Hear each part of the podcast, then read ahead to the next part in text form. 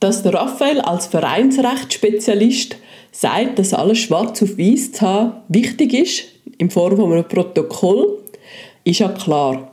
Wieso das aber eben seine Berechtigung hat, das erfahren wir in dieser Folge. Kaffee und Paragraphen. Der Podcast, der rechtliche Fragen von Unternehmern und Selbstständigen einfach verständlich beantwortet. Hallo, das ist Milena, Host vom Podcast Kaffee und Paragraphen. Letztes Mal haben wir das Thema GV vorbereitet und ein GV ist nur so gut wie ein Protokoll. Deshalb heute mit dem Raphael zu dem Thema gerade nochmal. Hallo Milena, ja.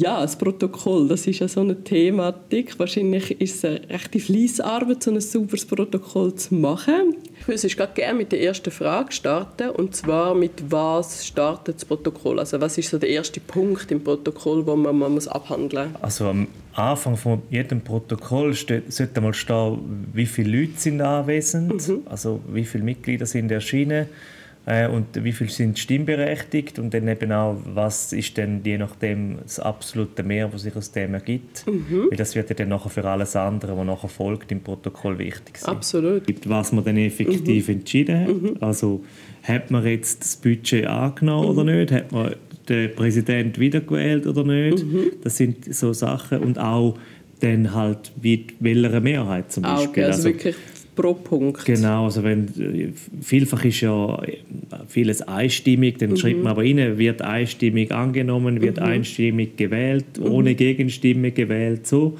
Mhm. Aber dass wirklich auch drin steht, wer ist dafür und wer ist dagegen, ja. hat es allenfalls Enthaltungen gegeben, so Sachen muss ich, wenn jetzt eine Enthaltung ist, auch begründen, wieso hat jetzt eine Enthaltung gegeben oder lange das, das einfach drin jedem frei, da kann man einfach hinschreiben, es hat eine Enthaltung gegeben. Mhm. Und wie genau oder wie detailliert muss so ein Protokoll sein? Also es ist klar, die Entscheidungen die mhm. müssen genau. super drin sein, aber ja. was muss da sonst noch alles beschrieben werden? Also wichtig ist, dass es kein Wortprotokoll sein muss. Mhm. Also man muss nicht wortwörtlich, was jeder Einzelne gesagt hat, dort in dem Protokoll mhm. wiedergeben.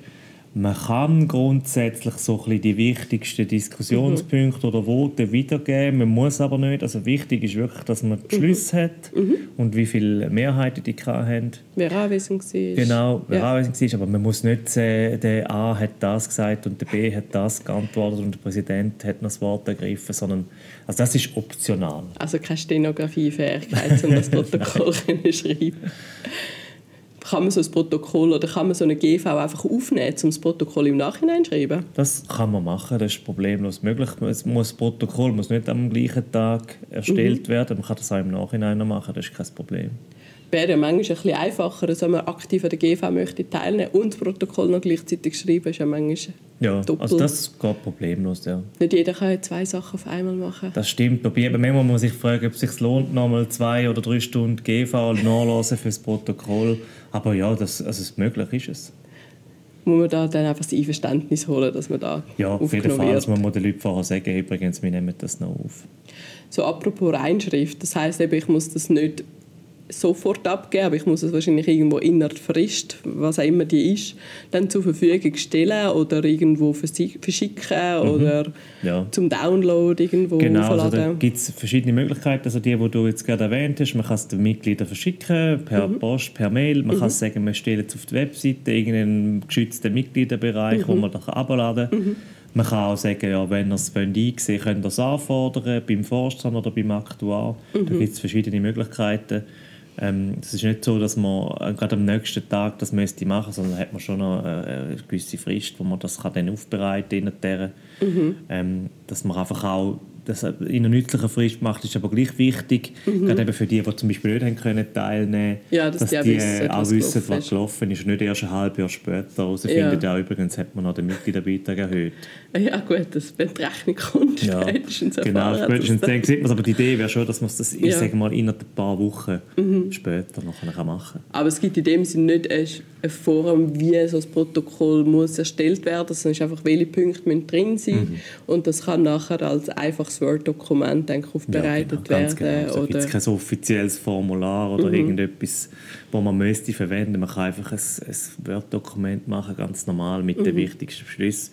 Das kann vielfach auch nur zwei, drei Seiten lang sein und dann Ja. müsste das lange. Muss das unterschrieben werden von irgendjemandem? Ja, das sollte im Idealfall von dem, der das Protokoll geschrieben hat, unterschrieben sein. Mhm. Aber da würde ich sagen, lange eigentlich elektronische Unterschriften im Sinne von halt einfach eine äh, gescannte Version. Also man muss nicht zwingend Mhm. das, das Originaldokument irgendwo in einem Ordner aufbewahren. Ja, und nicht der ganze Vorstand, sondern wirklich Nein. der, der protokolliert Genau. hat, gibt seinen Ja, Ribbel weil drunter. sobald der Protokollführer gewählt ist, hat er die Kompetenz, um auch das Protokoll Mhm. ausfertigen und unterschreiben.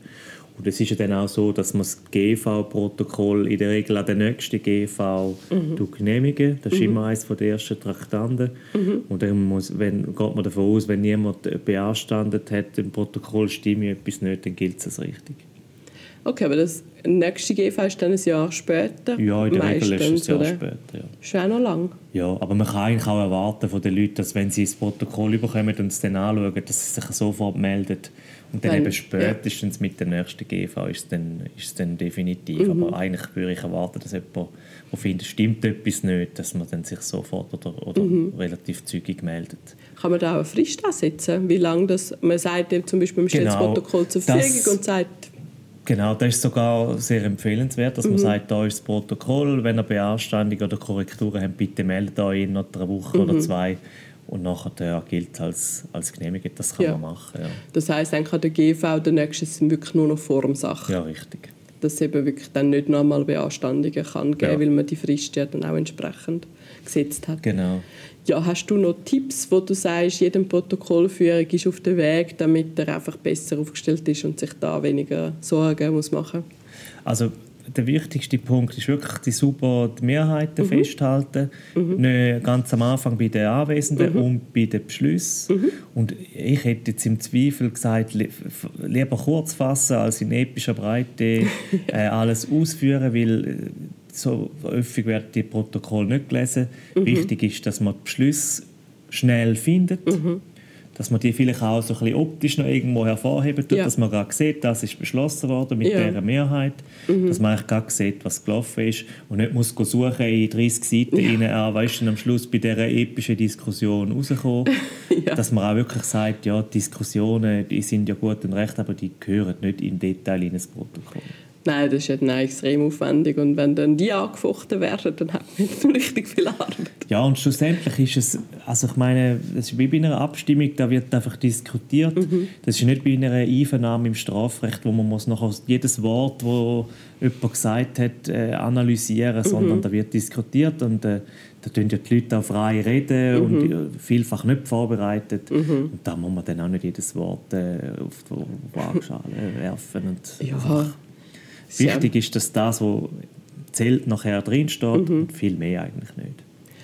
Ja, das klingt eigentlich übersichtlich, aber ich nehme an, dass wir es heute als Thema haben, ist es eben trotzdem etwas, wo doch dort und da mal was schief kann gehen, oder? Es ist halt einfach, wenn es mal irgendwo sollte ein Problem geben ist halt eben, wie ich vorher gesagt habe, das Protokoll ist da, wo übrig bleibt von der Versammlung und da ist halt da, wo nachher zählt, oder? Und Ja. darum ist dann das entscheidende Dokument. Ja. Darum lohnt es sich eben auch, dass das super gemacht wird und es lohnt sich eben auch, dass noch jemand Zweites und vielleicht jemand Drittes drüber schaut, Mhm. Ja. wo dann sagt, ja, wir haben doch noch das und das auch noch gehabt, dass man es wirklich dann äh, kann sicher gehen dass es komplett ist. Also so ein Vier-Augen-Prinzip in dem Fall auch noch so ein Auf bisschen jeden ein Fall Hack. zu empfehlen, ja. Ja.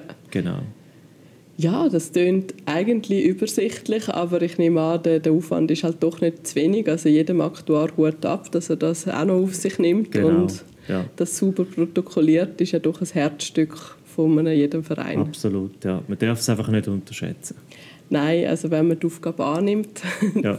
sie hat ihren, Ja, ihren es ist, Preis es ist ein ihre juristisches Dokument, das je nachdem zum Beweismittel kann werden kann. Ja. Und ähm, ja, darum muss es einfach sauber gemacht Zeit. sein. muss sich seiner Verantwortung bewusst sein. Genau.